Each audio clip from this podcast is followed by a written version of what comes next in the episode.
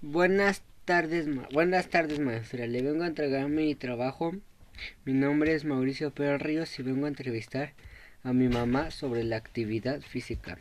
¿Qué es la actividad física? Cualquier movimiento corporal. ¿Qué beneficios aporta la actividad física? Eh, el corazón y enfermedades cardíacas. ¿Cómo practicarlo?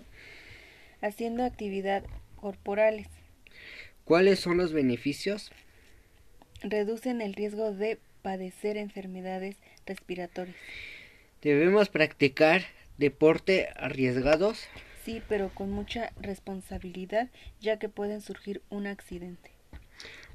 ¿Cuánto tiempo dedicarle a la actividad? 60 minutos cada actividad física o al menos tres días a la semana. ¿Los niños deberán tener el mismo ejercicio físico? Ellos deben de tener 30 minutos.